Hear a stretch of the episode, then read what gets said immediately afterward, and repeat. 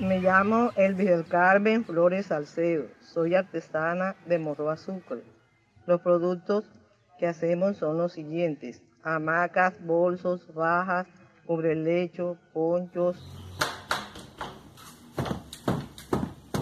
Estos productos son hechos a manos, en telar vertical. La materia que utilizamos es el algodón.